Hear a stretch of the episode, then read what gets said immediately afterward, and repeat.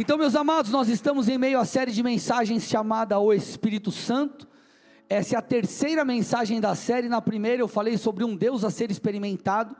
Foi uma mensagem poderosa. Nós fomos visitados por Deus aqui de uma maneira muito forte mesmo. Nós compreendemos que o Evangelho ele não, ele não é puramente racional, intelectual e comportamental, ou seja, ele não apenas muda a nossa maneira de pensar e o nosso comportamento, mas o Evangelho ele é relacional, ou seja, nós nos relacionamos com Deus e é para ser experimentado. O nosso Deus é um Deus de visitação, é um Deus que nos dá experiências. Na quinta-feira eu falei com vocês sobre ah, eu comecei a falar sobre alguns símbolos, algumas representações que a Bíblia traz sobre o Espírito de Deus e como isso se aplica em nossas vidas, que é ou foi vento e água. Quando você para para olhar as representações do Espírito de Deus na palavra, você vai ver que é como um vento, é como água. Nós aprendemos isso.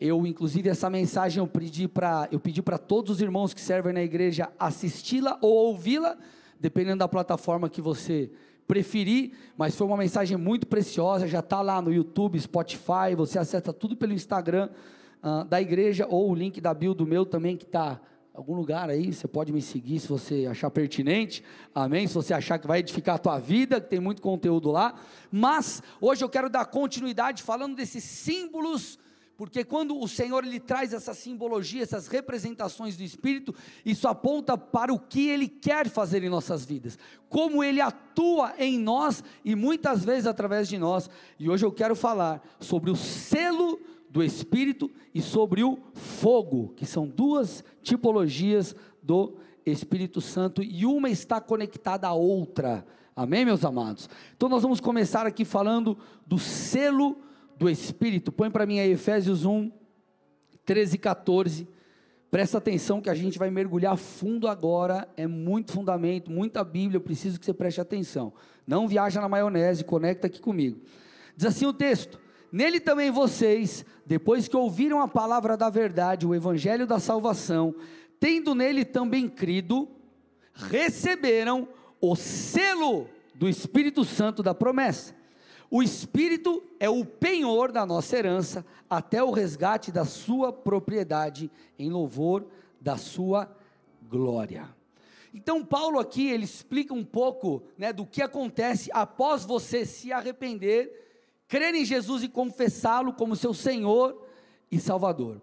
Quando você crê com o coração, assim como o apóstolo diz lá em Romanos, né, você crê com o coração e confessa com a sua boca, você então recebe o Espírito Santo nós somos selados com o Espírito Santo.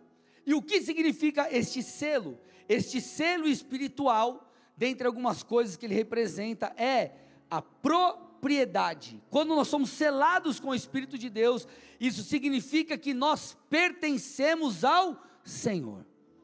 É tipo quando você compra um carro, você vai lá e registra, tal documento no teu nome é teu quando o Espírito de Deus vem sobre você ou vem em você, você entrega a tua vida a Jesus, você então é selado com o Espírito, e isso declara que você pertence a Deus. Essas questões de, de, de, de selo ou coisas parecidas, elas vêm de muito tempo. Os pagãos, por exemplo, na antiguidade, que eram devotos de alguma entidade, eles recebiam sob a pele uma, um, tipo uma tatuagem, uma marca, que assinalava que eles pertenciam a determinada entidade. Quando você vai para a Bíblia, os judeus, a circuncisão era como um selo do pacto de Deus com Abraão e a sua descendência. Para nós, crentes no Novo Testamento, no Novo Testamento agora, o batismo, ele é o selo da fé. Marcos 16, 15 e 16 diz: E disse-lhes: Vão por todo mundo e pregue o evangelho a toda criatura. Quem crer e for batizado será salvo. Quem, porém, não crer será condenado. Às vezes você diz assim, puxa pastor, mas eu tenho que me batizar mesmo, eu já criei. Tem, porque Jesus está mandando você fazer isso. Ponto. Ponto. Uma coisa é o camarada que está no leito de hospital, e ele não tem como se batizar. Agora você creu em Jesus, você precisa se batizar, uma ordenança bíblica, é um selo da sua fé, é uma declaração pública da sua decisão. Tanto é que Paulo ele diz que o batismo ele é a, a, a circuncisão, é o resultado da circuncisão do coração. Colossenses 2, 11 e 12. Nele também vocês foram circuncidados, não com uma circuncisão feita por mãos humanas, mas pela remoção do corpo da carne, que é a circuncisão de Cristo, tendo sido sepultados juntamente com ele no batismo, no qual vocês também foram ressuscitados por meio da fé no poder de Deus, que o ressuscitou dentre os mortos.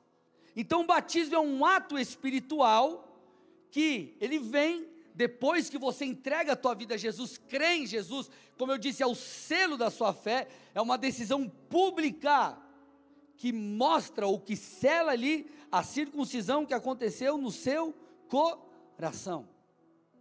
Agora, quando nós recebemos o Espírito de Deus, porque aqui nós falamos de algo que fazemos, ok? Nós nos batizamos, por exemplo. Agora, quando você entrega a tua vida a Jesus, o próprio Deus sela você como propriedade dele.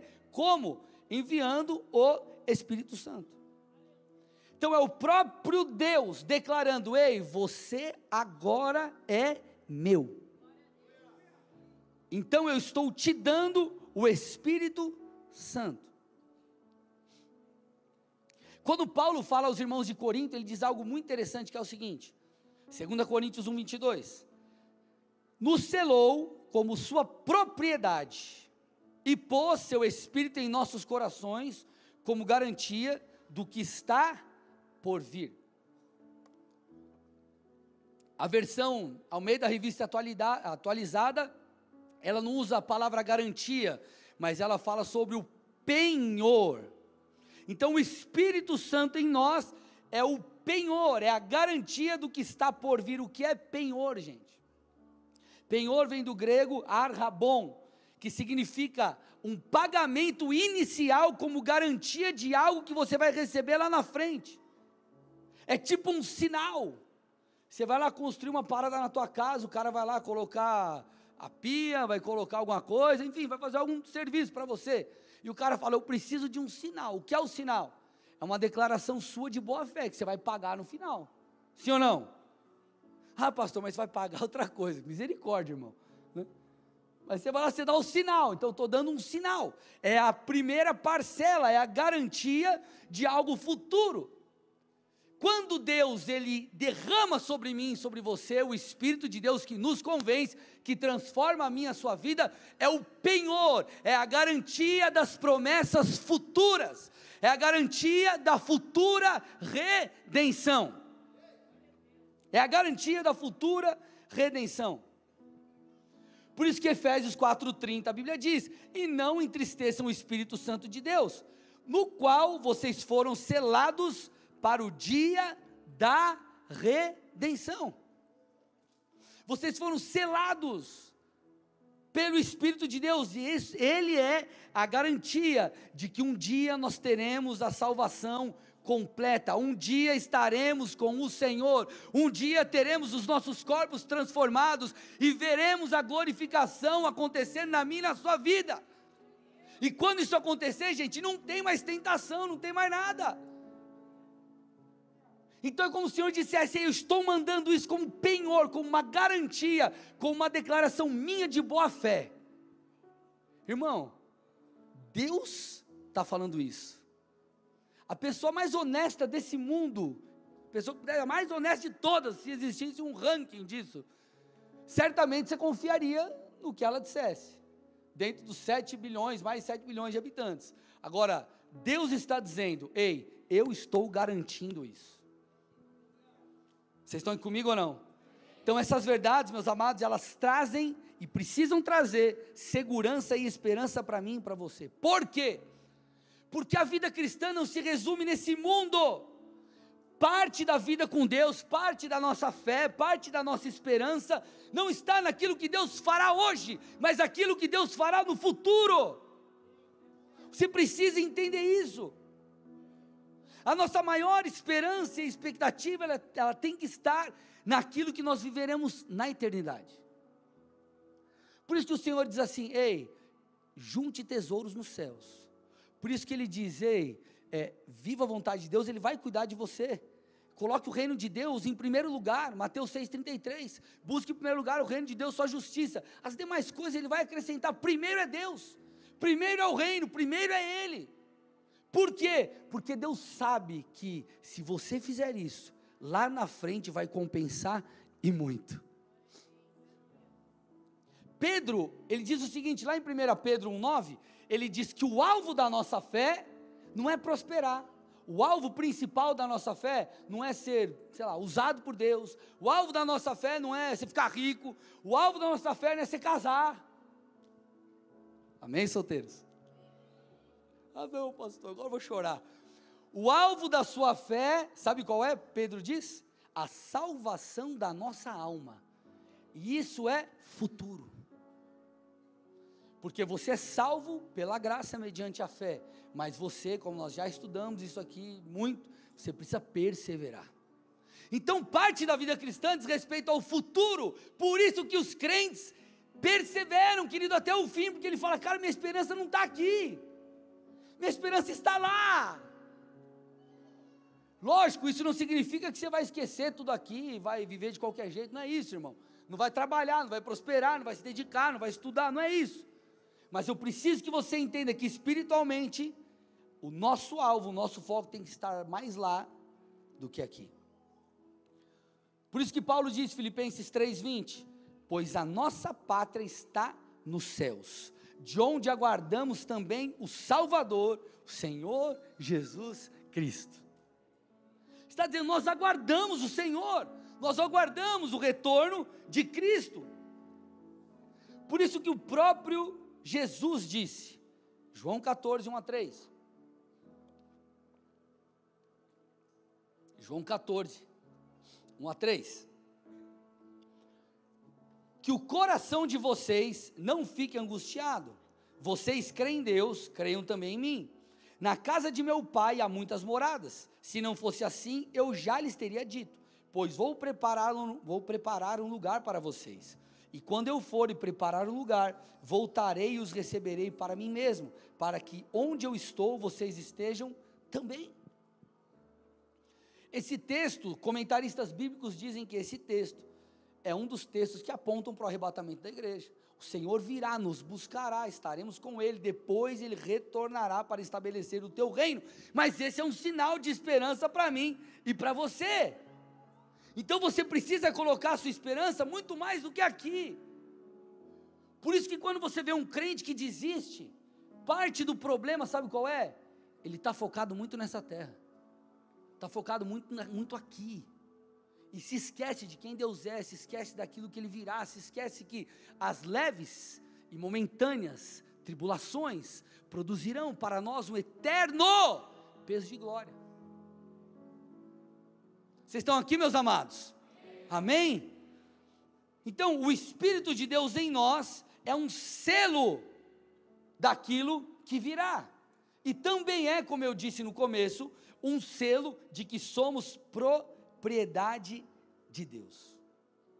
Agora, o que isso muda e o que isso precisa mudar na minha e na sua vida?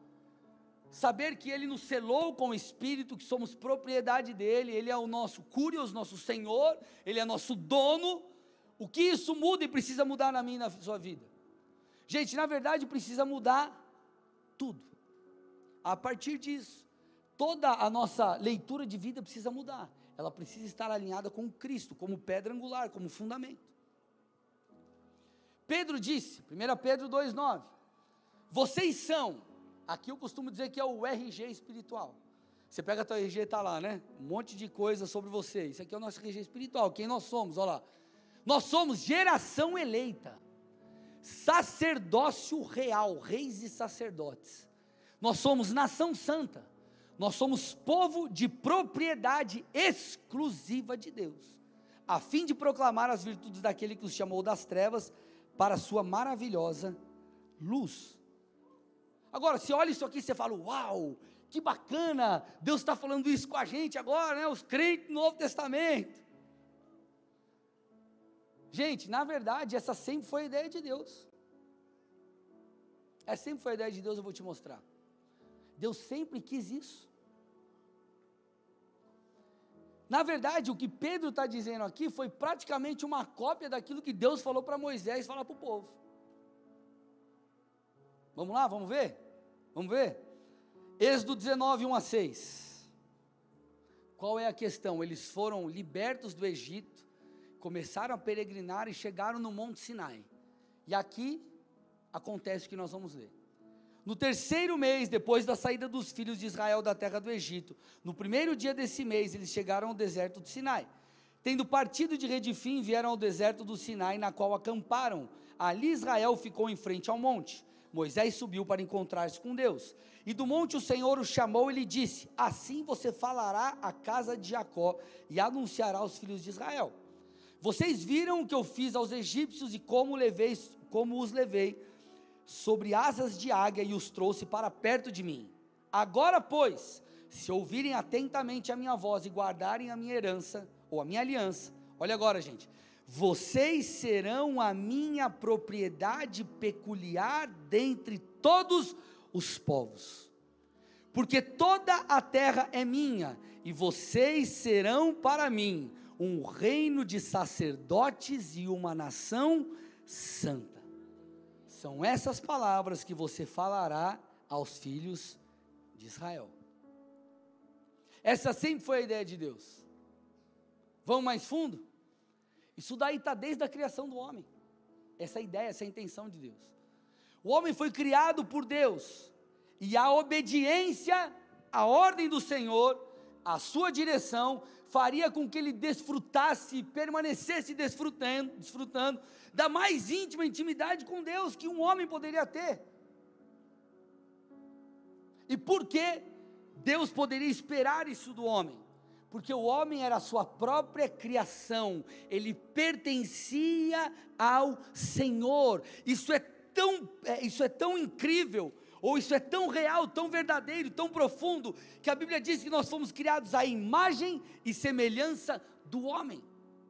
Então nós deveríamos caminhar segundo a vontade de Deus. Essa era a ideia dele. Essa era a intenção dele.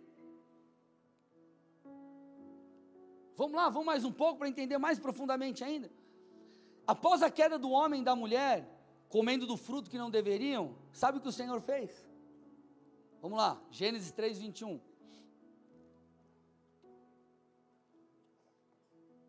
O Senhor Deus fez roupas de pele com as quais vestiu Adão e sua mulher. Sabe o que Deus precisou fazer? Sacrificar um animal para cobrir o homem da sua nudez ou do seu pecado. O que isso te mostra, o que isso me mostra, o que isso parece? Isso era sombra, era um apontamento daquilo que Deus faria através de Jesus. Jesus morreria em nosso lugar como um substituto pelos nossos pecados. Então nós vemos desde lá do Gênesis a ideia de um apontamento profético desse resgate, dessa compra que o Senhor fez por mim, por você, porque nós fomos comprados por alto preço, Paulo diz. Nós somos dele, você foi selado, você é propriedade de Deus. Você não tem direito de fazer da sua vida o que você imagina, o que você pensa, o que você acha. Por isso que se você vive fora da vontade de Deus, você não se sente bem, você não se sente em paz, parece que é um vazio. Você fala, Deus, mas está tudo bem, meu casamento está legal, eu estou ficando rico, milionário, mas você está distante do projeto de Deus para você, você sente um vazio. Por quê? Porque você é dele. E você não vai prestar para outra coisa. E o Senhor está mostrando não só a, a, a, em Pedro, mas desde lá de trás, quando o Senhor nos fez, Ele nos fez a imagem e semelhança. Ele falou: Filho, você é meu, então você vai me obedecer, você vai seguir essa ordenança. Você não pode comer do fruto, você vai desfrutar da minha presença, que isso é maravilhoso. O cara vacilou, eles vacilaram. Deus fez o que? Já apontou ali o que? O seu resgate quando você vai lá para Êxodo, quando eles são libertos do, do, do, Egito, que representa o mundo do pecado, ele diz assim: Ei, vocês são meus. Então você foi selado com o Espírito de Deus, como um apontamento profético de que você é dele, como algo dizendo: Ei, você é meu. Então eu te pergunto: como você tem vivido a sua vida? Porque essas representações do Espírito, elas apontam para aquilo que ele faz em você. O vento, ele fala de movimento, nós falamos sobre isso. Ele fala de vida.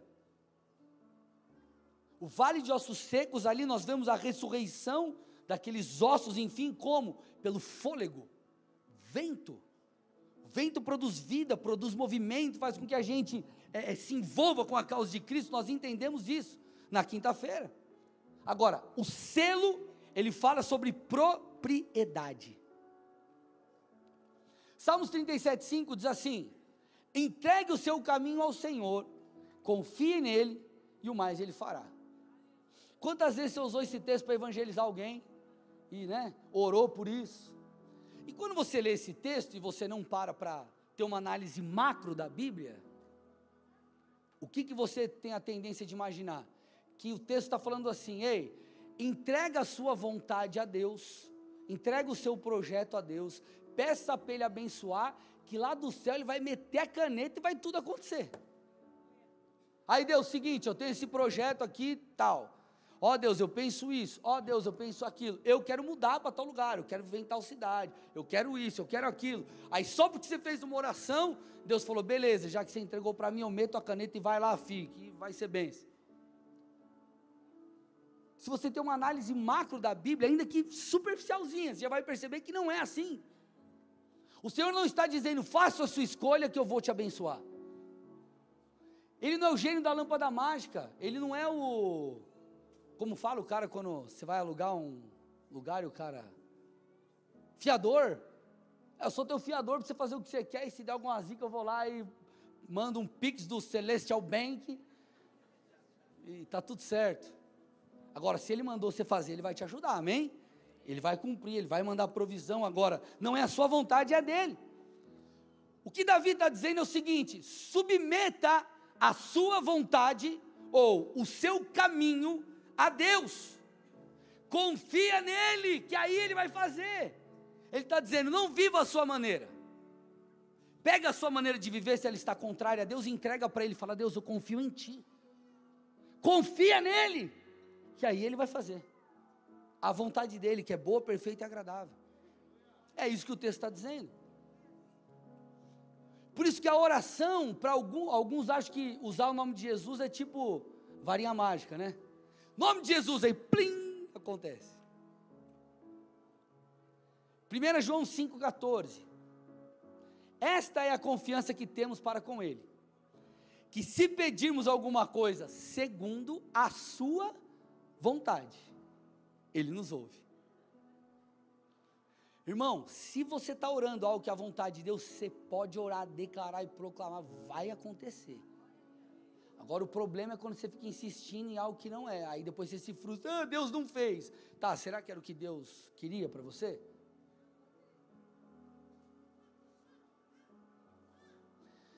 Como que você sabe a vontade de Deus? Lendo a palavra e tendo comunhão com o Espírito Santo. Tem coisa que não está escrito aqui, né? Você mudará para Nova York. Primeiro, Paulo. Vai ter que orar, irmãos, vai ter que discernir. Amém? Então nós temos que viver segundo a vontade de Deus. É isso que o selo do Espírito precisa produzir em nós. Sua vida não é mais sua, vou repetir isso. Sua vida não é mais sua. O selo do Espírito precisa gerar em nós uma mentalidade como a de Davi. Salmos 86, 11. Ensina-me, Senhor, o teu caminho. Ensina-me o teu caminho e eu andarei na tua verdade. Põe em meu coração o desejo de temer o teu nome. Esse salmo, o verso 11 aqui do Salmo 86 aponta para Cristo, aponta para o Senhor e não para nós, para a vontade de Deus. Olha lá, Senhor, ensina-me o teu caminho, não o meu. Eu vou andar na tua verdade, não na minha, não na verdade que a sociedade diz, a novela diz, o Facebook diz, a minha amiga fala. Não, mas a tua verdade. Senhor, eu caminharei em temor diante de ti. Coloco no meu, no meu interior, no meu coração, o desejo de temer o teu nome. Por que, que nós precisamos fazer declarações como essa? Porque nós somos propriedade exclusiva de Deus. Sabe o que isso significa? Que você não é de nenhum outro. Por isso que a Bíblia condena veementemente a idolatria, porque você é de Deus. E a idolatria, posso falar aqui? A idolatria não é só em relação a outros deuses. A idolatria, ela pode ser praticada, ah, ah, enfim, tendo como fim qualquer coisa que tire Deus do lugar dele na sua vida. Quer ver? Posso falar?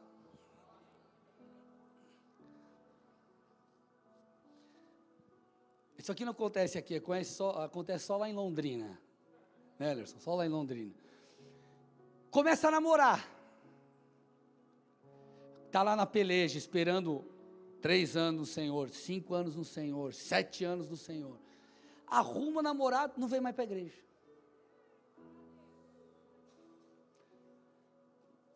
Não acontece aqui, né? Só estou usando o exemplo de outros lugares.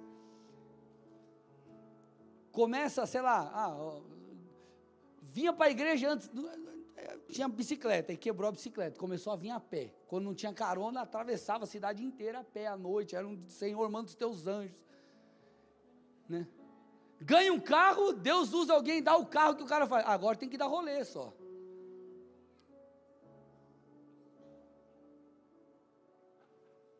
Qualquer coisa que tire o lugar de Deus é idolatria. Posso falar algo aqui que eu quero que você me escute com muito amor e atenção? Tua esposa pode ser, você pode idolatrá-la. Seu marido, seu namorado, seus filhos, sua empresa, sua conta bancária. Se tirou o lugar de Deus na sua vida, se tornou um ídolo. Se tornou um ídolo. O ministério pode ser um ídolo.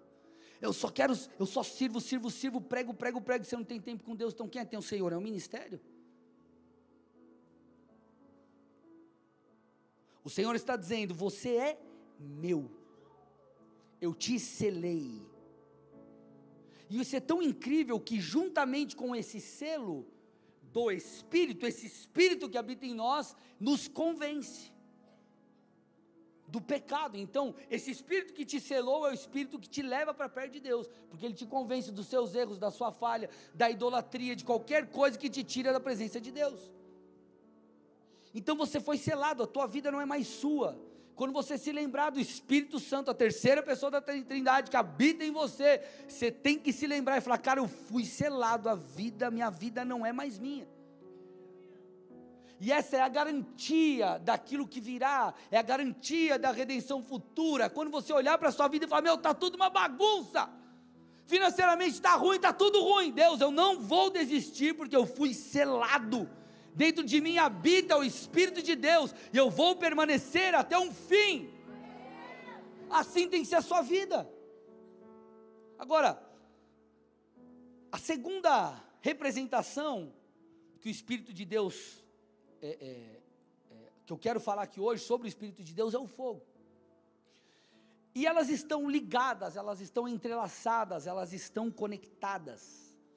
Há uma estreita ligação entre o Espírito Santo e o fogo, que você pode perceber nas palavras de João Batista, Lucas 3, 16 e 17, diz assim o texto: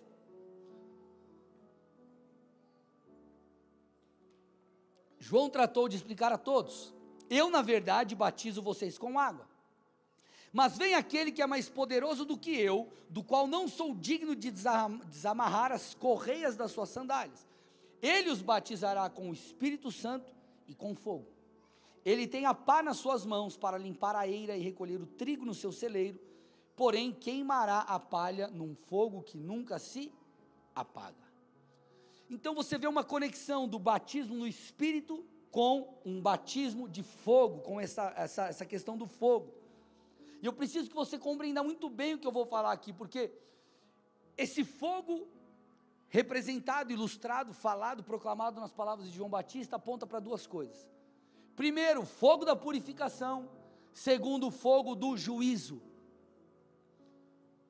O versículo 16 ele fala de um fogo de purificação e o versículo 17 de um fogo de juízo. Há algumas discussões teológicas, enfim, mas é, é, isso é o que eu acredito, que é claro para mim. Versículo 17, vamos começar pelo juízo. Ele tem a paz em suas mãos, para limpar a eira e recolher o trigo em seu celeiro. Porém, queimará a palha num fogo, presta atenção nesse detalhe agora, que nunca se apaga. A eira, gente, ou o celeiro, era onde eles malhavam e trilhavam os cereais e os legumes. E depois de eles fazerem todo esse processo, como que eles limpavam o celeiro? Eles separavam lá né, o trigo, por exemplo, da palha, e a palha ela era jogada no fogo. Trigo fala dos crentes, ponta firme, você que está com Jesus, né, que eles foram redimidos e caminham em arrependimento. Palha fala dos ímpios. Então o que, que o texto está falando aqui? Que o Senhor, Ele separará, irá separar o, da, o trigo da palha, e a palha ela irá para um fogo que nunca vai se apagar. Por isso que Marcos 16, 15 e 16 diz, vamos lá para o texto, vão por todo mundo e preguem o evangelho a toda criatura, vamos lá, prega a verdade, fala a verdade, dê a oportunidade das pessoas se arrependerem, é, é, é, entregarem a sua vida a Jesus, porque quem crer e for batizado vai ser salvo, quem não crer será condenado. Quem não crer será condenado. Então o versículo 17 fala de um fogo de juízo. O versículo 16 ele fala de um fogo de de um batismo de arrependimento, de um fogo purificador. Olha lá, versículo 16 de Lucas 3. Eu, na verdade, batizo vocês com água, mas vem aquele que é mais poderoso do que eu, do qual não sou digno de desamarrar as correias da sua sandália. Ele os batizará com o Espírito Santo e com fogo. Eu preciso que você preste atenção a partir de agora, amém? Esse fogo está falando de um fogo purificador e eu vou mostrar para você aqui por quê. E para começar, vamos entender algo aqui do começo. Você sabia que João Batista não era um nome composto? O nome dele não era João Batista, tipo Carlos Eduardo, tipo José Guilherme. Quando o Senhor ele aparece a Zacarias, pai de João Batista, olha o que ele anuncia, Lucas 1, 13. Olha o que ele diz: Não tenha medo, Zacarias, porque a sua oração foi ouvida. Isabel, sua esposa, dará luz a um filho, e o nome dele será João. O nome dele será João. Então, de onde veio o Batista? O Batista veio da sua prática, do seu ministério, porque João batizava pessoas no Rio Jordão, em virtude do arrependimento. Batista vem do grego baptites, bapti, baptistes, que significa o quê? Aquele que batiza, um batizador. Então era João o batizador. Sabe o que, sabe o que isso diz para mim e para você? Que o ministério de João foi marcado pelo batismo. E aí nós vemos a sequência do texto. Sabe o que o texto está dizendo? Que o ministério do Espírito será marcado pelo fogo. Eu vou ler o texto para vocês. Ele, ó, eu na verdade os batizo com água. João está fazendo um paralelo. Eu, João, o Batista, eu, João, o batizador, batizo vocês com água, mas virá alguém que é mais poderoso do que eu. Enquanto o meu ministério foi marcado pelo batismo na água, o ministério deste será marcado pelo batismo no Espírito e com fogo.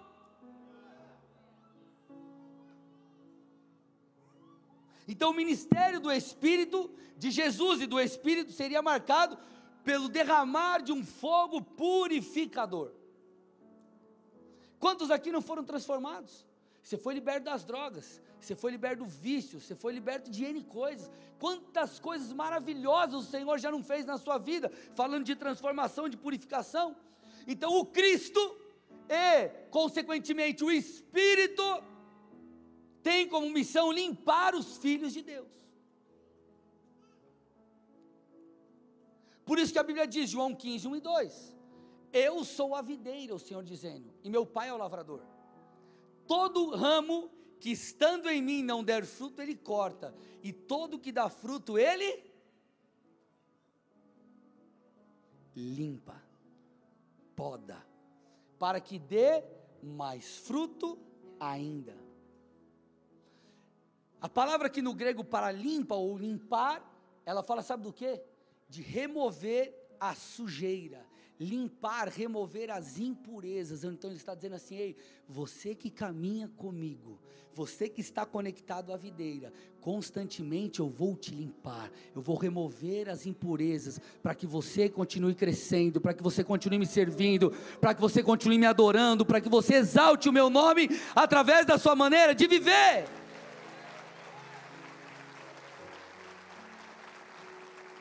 Então, o Espírito de Deus é aquele que nos limpa, por isso que João disse: Ele é aquele que te convence do pecado. Então, o fogo do Espírito vem para nos purificar. Vamos longe aqui ou não? Vamos mais fundo aqui? Eu vou te mostrar aqui a ideia de Deus com o mover dele, com o toque dele, não é só te visitar. Mas Deus deseja, quando nos visita, nos purificar. Vamos ver isso? Atos 2, 2 e 3.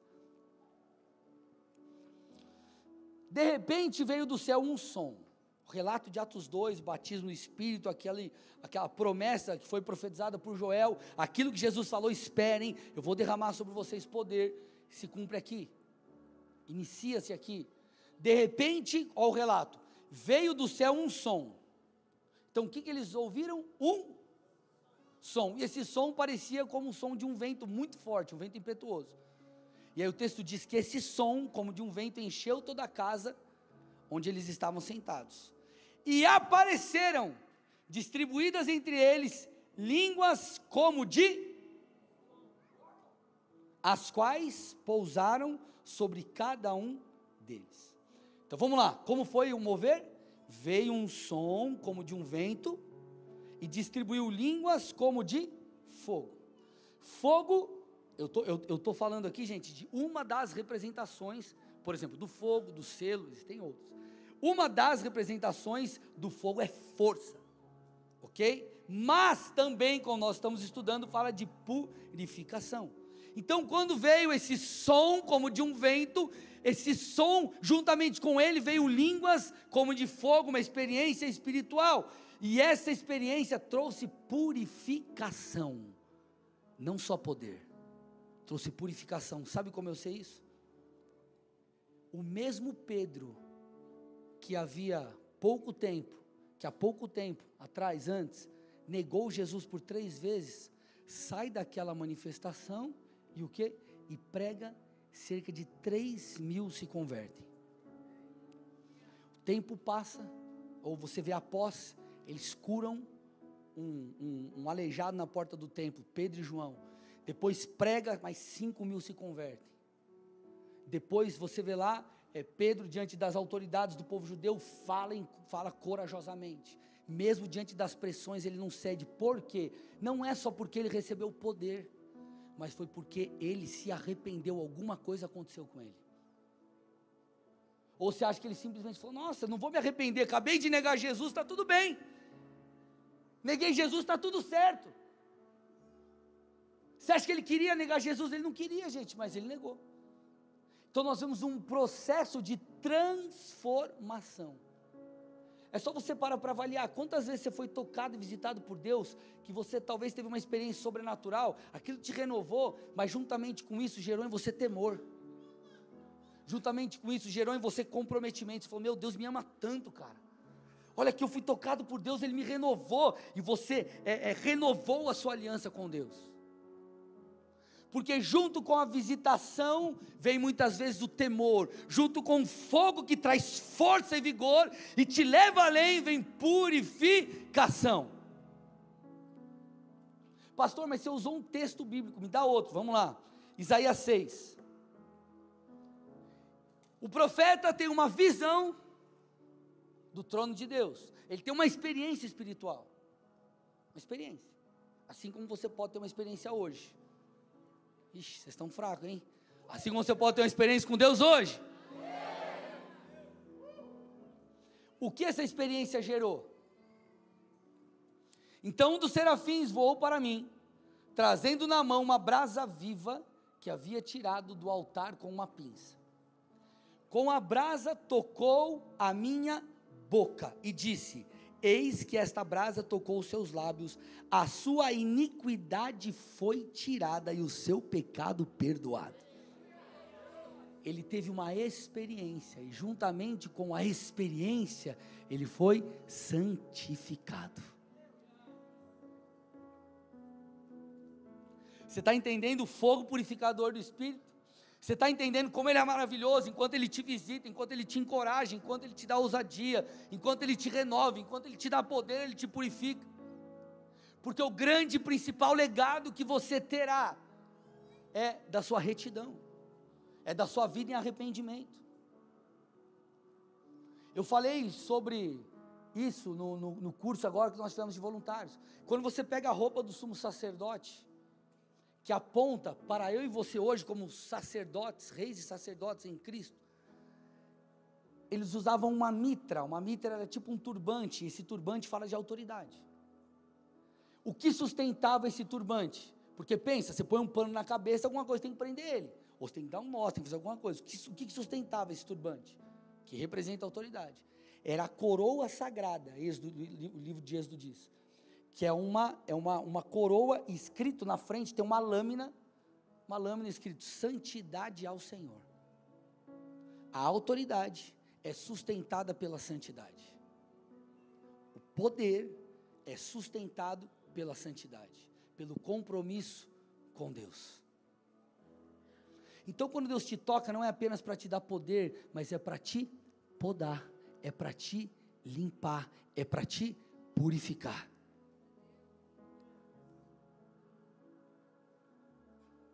Quer ver mais uma relação aqui do fogo? Eu estou transitando entre Antigo e Novo Testamento. Uma relação do fogo com a purificação?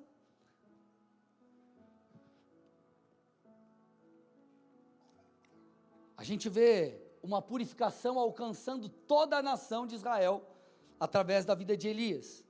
O que, que Elias propôs diante da guerra de altares entre o verdadeiro Deus e Baal? Porque aquele lance, aquele lance no Monte Carmelo, toda aquela, aquela coisa que você sabe que já aconteceu, era um combate, uma guerra de altares, porque o povo havia se corrompido, estava adorando Baal. Então Elias, como um profeta que vem para proclamar a verdade, trazer a vontade de Deus sobre o povo, ele propõe, 1 Reis 18, 24. Aí ele propõe o seguinte para os caras: ó, então eles invocarão o nome do seu Deus, e eu invocarei o nome do Senhor. E há de ser que o Deus que responder com, com que gente? Esse é Deus. Todo o povo disse: boa proposta, vamos lá, valendo. Então você vê lá, é, os caras lá, ele dá oportunidade primeiro para os caras, ah, vai lá, vai lá, faz aí o fuzuê de vocês. E lá, o Deus deles lá não manifestava nada, então Elias clama, 1 Reis 18, 38. Então caiu fogo do Senhor e consumiu o holocausto, além as pedras e a terra, e ainda lambeu a água que estava na vala, veio o fogo. Nós estamos falando que o fogo faz o quê? Purifica, remove a maldade, santifica. Sabe o que aconteceu com a nação depois disso? Versículos 39 e 40, põe para mim. Quando o povo viu o fogo, todos se prostraram e disseram: O Senhor é Deus, só o Senhor é Deus. Dê uma salva de palmas a Jesus, aleluia! Quando o fogo de Deus se manifesta, Jesus se torna Senhor, porque os corações se voltam a Ele. Não há ninguém como Ele, não há ninguém tão amoroso, tão lindo, tão precioso. Então o povo se rendeu a Deus, eles falaram: não, não, não, nós não adoraremos mais a Baal, nós não viveremos mais em idolatria. Isso acontece quando você está no culto e Deus te visita, você fala: meu, não posso mais viver desse jeito, Eu não posso mais ver desse jeito, porque o Espírito que vem para te visitar é o Espírito que te purifica. É Ele quem faz essa obra. A Bíblia diz: é o Senhor quem nos santifica.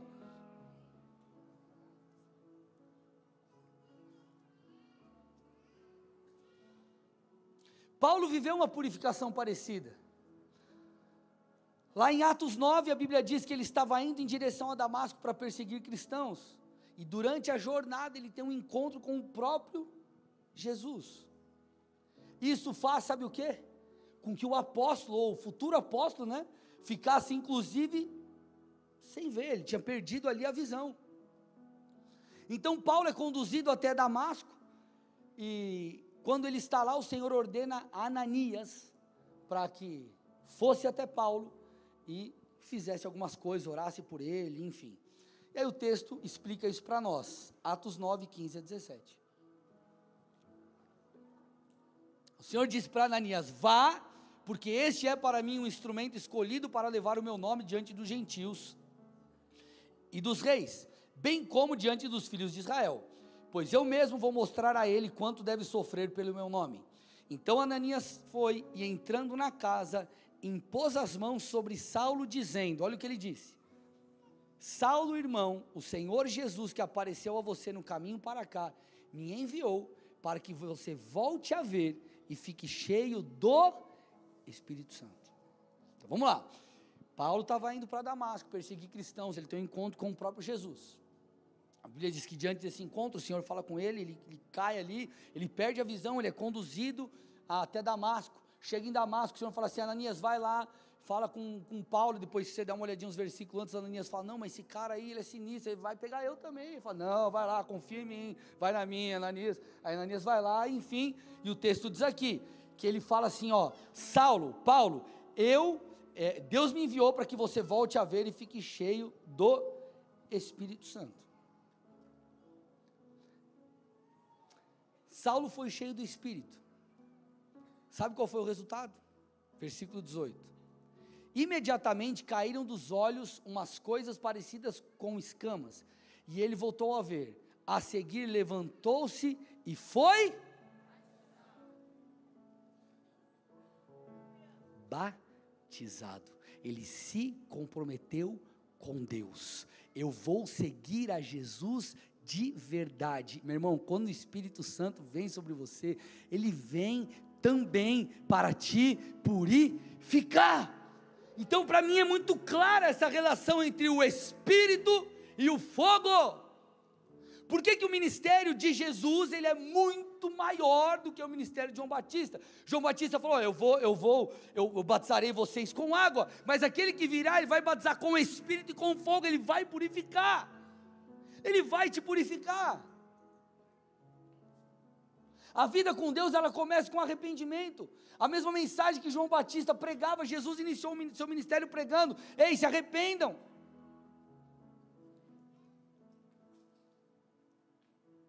Quer mais uma? Quer mais uma, José? José quer. Manda texto, vamos lá. Quando o povo sai do Egito, a, a, na verdade, a lei, a lei que Deus deu a Moisés, ela, dentre muitas coisas, apontava para a santidade de Deus. Era uma representação de fato de um Deus que era santo. E isso era muito forte, foi muito forte para o povo naquela época, porque imagina, eles saíram de uma cultura onde eles estavam ali por muitos e muitos e muitos e muitos anos como escravos gerações haviam nascido ali. Então era uma pessoa que estava imersa em quê? Numa cultura de pecado, numa cultura, numa cultura contrária à verdade de Deus, à vontade de Deus, à maneira que Deus esperava que eles vivessem. Então, quando Deus tira eles do Egito, Deus começa a dar leis. É como se falasse assim: ó, ei, lá era assim, Agora aqui é assado. Vamos viver desse jeito. É assim que você honra a Deus, é assim que você glorifica a Deus. Só que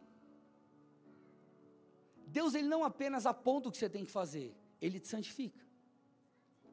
Deus não apenas aponta, hoje nós percebemos isso. Deus não apenas aponta o que nós temos que fazer, mas o Espírito de Deus nos santifica. Tudo bem? Estamos aprendendo isso, ok? Olha a sombra que nós vemos no Antigo Testamento. O povo sai do Egito, Deus dá as leis. Mas quando eles chegam no Monte Sinai, aos pés do Monte Sinai, sabe o que a Bíblia diz? Uma das experiências, Êxodo 19, 17 e 18. E Moisés levou o povo para fora do arraial. Ao encontro de Deus, puseram-se ao pé do monte. Todo o monte Sinai fumegava. Porque o Senhor havia descido com fogo. A fumaça subia como fumaça de uma fornalha e todo o monte tremia com violência. Então nós vemos quando Deus se manifesta com fogo, Sabe o que nós vemos depois de Êxodo 19? O Senhor dando a Moisés os dez mandamentos. Eu venho para te visitar, e a minha visitação te purifica e faz com que você viva segundo os meus mandamentos. Deus se revelou com fogo. Êxodo 19, e aí você vê lá, Êxodo 23, por exemplo, 20, versículo 3: Não tenha outros deuses diante de mim. Alguém está entendendo aqui? O Espírito de Deus vem para nos purificar. Quer mais texto? Mais objetivo agora? Deuteronômio 4, 24. Porque o Senhor, o Deus de vocês, é fogo consumidor, é Deus zeloso.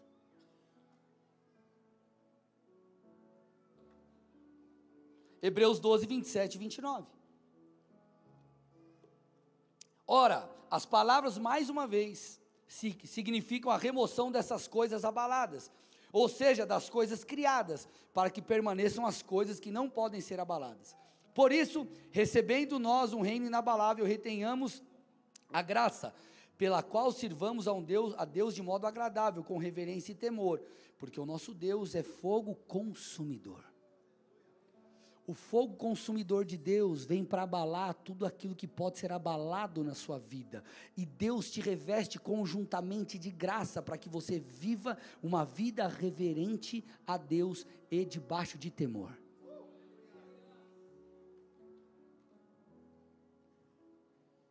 Isaías 30, versículo 30. O Senhor fará com que os homens ouçam a sua voz majestosa e os levará a ver o seu braço descendo com ira impetuosa e fogo consumidor, com aguaceiro, tempestades de raios e saraiva. O contexto aqui é um contexto de purificação, de compromisso com Deus. Então, meu irmão, há um batismo de fogo pelo qual nós passamos e precisamos passar constantemente. Esses encontros com Deus nos purificam. Não é apenas um dia que você é tocado, mas quando você está na presença de Deus, por isso que você tem que falar: Senhor, eu quero uma experiência transformadora. Eu quero ser mudado. Eu estava conversando com, com, com os irmãos ali do louvor ontem, lá, eu, a pastora e os meninos, e o que que, o que, que a, gente tava, a gente entrou no papo ali? Parece que quanto mais o tempo passa e mais você amadurece, mais você olha para trás e se arrepende. Tipo assim, você cometeu o pecado lá atrás, você pediu perdão, você já foi perdoado, mas você olha hoje e você fala: Meu Deus, mas me perdoa de novo, Deus, por favor, porque o que eu fiz foi muito feio. Sim ou não? Sabe por quê? Porque você está crescendo em Deus e, consequentemente, é gerado em você uma consciência da sua natureza. Por isso que nós fomos salvos por graça, não é por mérito, não é por obras. É, nós somos incapazes de ser salvos por obras. Então, conforme o tempo passa, conforme o Espírito de Deus nos convence, e o fogo purificador consome toda a palha que há dentro de nós, nós vamos tendo cada vez mais consciência dos nossos pecados e de um Deus que é santo. Nós estamos falando do profeta Isaías, o mais messiânico de todos. Olha, tem uma visão de Deus e ele reconhece o seu pecado, então ele é purificado. A gente não está falando de um não crente. A gente está falando de alguém, de um profeta que foi um pouco mais purificado.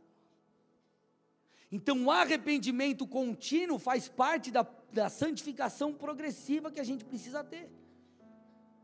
A santificação ela não é um evento, ela é um processo. Ela é um processo. E para você ser santificado mais e mais, você precisa se arrepender mais e mais. E para isso, você precisa ser mais e mais tocado pelo fogo purificador do Espírito. Por isso que você não pode negligenciar as experiências espirituais. Por isso que você não pode ver um evangelho só de intelecto.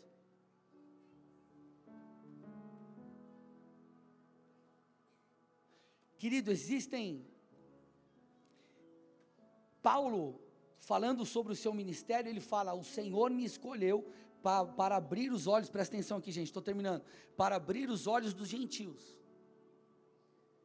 Ou seja, Deus me escolheu para ir lá para o grupo de pessoas, para aqueles que não são judeus, e pregar o evangelho para que eles reconheçam que eles são pecadores, para que eles reconheçam que eles são falhos e precisam de salvação. A luta minha, na minha e na tua vida, para que os nossos olhos fossem abertos. Quando o fogo de Deus veio sobre o altar ali, através de Elias, os olhos do povo foram abertos. Quando o Senhor se manifestou de maneira visível para com os filhos, é, é, é, diante do, do, povo de Deus, no Monte Sinai, eles falaram o quê? Não, Deus é poderoso, Deus é santo. Os olhos foram abertos. Quando você tem uma experiência com Deus, os seus olhos são abertos. Você fala, Deus, eu preciso me santificar mais. Quando você é visitado por Deus e o Senhor começa a falar coisas com você, filho, eu estou te chamando para lugares mais profundos. Filho, eu estou te chamando para uma vida diferente. Eu estou te chamando para viver coisas além. Sabe qual é a primeira coisa que ele gera em você? Arrependimento pela maneira que você tem vivido hoje. Você olha e fala assim: não, cara, peraí, Deus está me chamando para mais, mas a, o que eu, a maneira que eu estou vivendo não é condizente. Aí você fala o que? Não, eu tenho que orar mais, eu tenho que jejuar mais, eu tenho que fazer alguma coisa diferente. Então a base para isso é o arrependimento. E por que, que você se arrependeu? Por causa da visitação. Ei, o Espírito de Deus não apenas vem com o seu vento, com o seu fôlego, trazendo vida, gerando em nós dinamismo, fazendo com que a gente faça coisas para Ele, mas Ele vem também para nos purificar, para que mediante essa purificação nós possamos estar mais perto dEle. Eu fecho com um texto, Provérbios 4,18. A vereda do justo que é vereda? É o caminho. A vereda do justo, ela precisa ser, ela é como a luz do alvorecer, que vai brilhando mais e mais até ser dia claro. Sabe o que ele está falando? O nosso caminhar, ele precisa ser como aquele sol que começa baixinho, ali está nascendo, e com foco de chegar em sua plenitude ao meio-dia. O nosso caminho, ele começa um pouco escuro, você começa com pecados, todos nós temos pecado, mas nós começamos mais sujos do que estamos hoje. E à medida que você caminha e vai, vai vendo a verdadeira luz que é Cristo, você vai sendo santificado um pouco mais. Até que você possa crescer e a sua luz brilhar por causa da santidade cada vez mais diante dos homens e você que é um luzeiro, como Jesus diz no Sermão do Monte, possa ser posicionado num local onde ilumina mais as pessoas. Então ele está dizendo: você começou de um jeito, e você precisa caminhar rumo à plenitude que Deus tem para você. E qual é a plenitude? Sejam santos como eu sou santo. O Senhor está te chamando para uma vida de arrependimento e para coisas mais profundas, mas isso passa por um batismo de arrependimento. Isso passa por um, pelos seus olhos serem abertos, por você ter uma, um entendimento mais profundo de quem Deus é e de quem você é. Quando nós temos noção da santidade de Deus, você fala, cara, mas eu não, quem sou eu? Quanto mais você é batizado com um fogo, mais você percebe que você não, não, não, não, não é quem é por mérito, mas é por graça. Quanto mais você é batizado por esse fogo de arrependimento, mais você olha e fala: Senhor, eu não sou digno de estar aqui, eu não sou digno de te servir, Isso gera em você dependência, isso gera em você entrega, isso faz com que você seja mais grato a Deus, e isso faz com que você permaneça no Senhor. Então, meus amados, o fogo vem para purificar. E nós vamos pedir que esse fogo nos visite hoje. Escute, Deus vai visitar você. E juntamente com essa visitação virá a santificação. Porque talvez você está você tá vivendo em uma estação onde parece que você bateu num teto. Deus, e agora? Deus vai fazer o que? Ele vai abrir os seus olhos para que você perceba talvez coisas a mais que você precisa entregar. Porque entenda uma coisa, a, o crescimento no Senhor, essa proximidade com o Espírito de Deus, passa pelo arrependimento. Do que? Não necessariamente de pecados, mas da maneira que você tem vivido. E talvez Deus, chama, Deus vai te chamar para lugares mais profundos, isso vai demandar o quê? Você olhar para você e falar: Deus, eu preciso entregar um pouco mais. tudo começa. A mensagem de Jesus começou com arrependimento. Essa eu profetizo aqui, essa será uma noite de olhos abertos. Escute, a vida de alguns nunca mais será a mesma depois de hoje. Porque os seus olhos serão abertos. Você vai entender que você precisa ir mais fundo em Deus. Você vai entender, e eu não estou falando de algo que é, é, fruto de uma, de uma construção, é, é, de uma pregação, uma construção teológica, não, não. Eu estou falando de um convencimento que vem do Senhor, porque quem convence é Ele. Eu não posso produzir nada em ninguém, mas o Senhor pode. Então essa será uma noite que o fogo purificador virá sobre nós. Feche seus olhos, curve sua cabeça em nome de Jesus.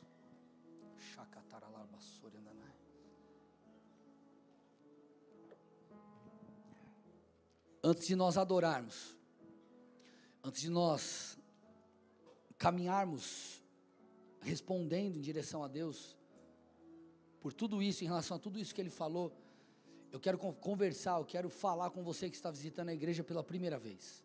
Todos fechem os olhos, cabeça baixa, por favor. Esse é um momento muito é, particular. Eu quero falar com você que está visitando a igreja, você que está aí online e ainda não teve encontro com Jesus. A nossa vida muda quando os nossos olhos são abertos e nós compreendemos quão pecadores somos.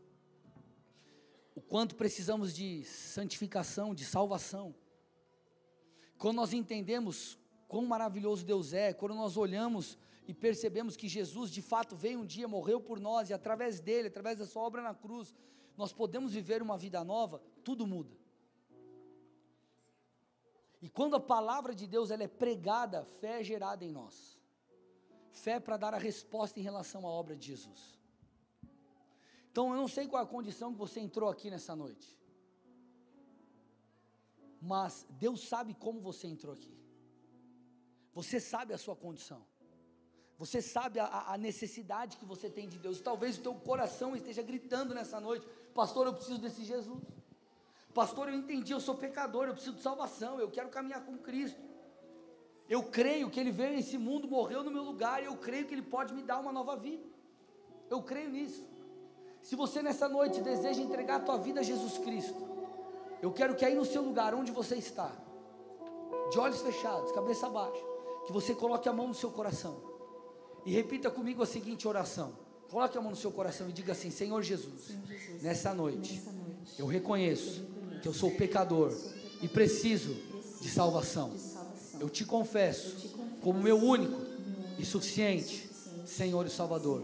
Eu reconheço a tua obra na cruz e eu digo que quero sim ser regenerado, ser transformado. Que a partir de hoje o Senhor guia a minha vida e que o teu Espírito possa me ensinar, me conduzir ao arrependimento e que a minha vida possa exaltar o teu nome. Eu assim oro em nome de Jesus. Pai, eu entrego essas vidas a Ti agora, meu Deus.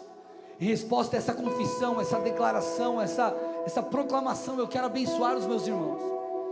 Eu quero pedir, meu Pai, que olhos sejam abertos nessa noite. Eu quero declarar, Pai, que eles viverão uma nova vida a partir desse dia. Eles serão, Pai, é, é, vivificados pelo Teu Espírito, eles andarão em compromisso contigo. Que a Tua bênção, o Teu favor esteja sobre cada um deles Nós concordamos com a Sua palavra que diz que eles agora estão sendo transportados do reino das trevas e colocados no reino do Filho, eles foram regenerados. E eu peço, Pai, que o Teu Espírito purificador também os alcance, em nome de Jesus, amém. E amém. Dê uma salva de palmas a Jesus, aleluia.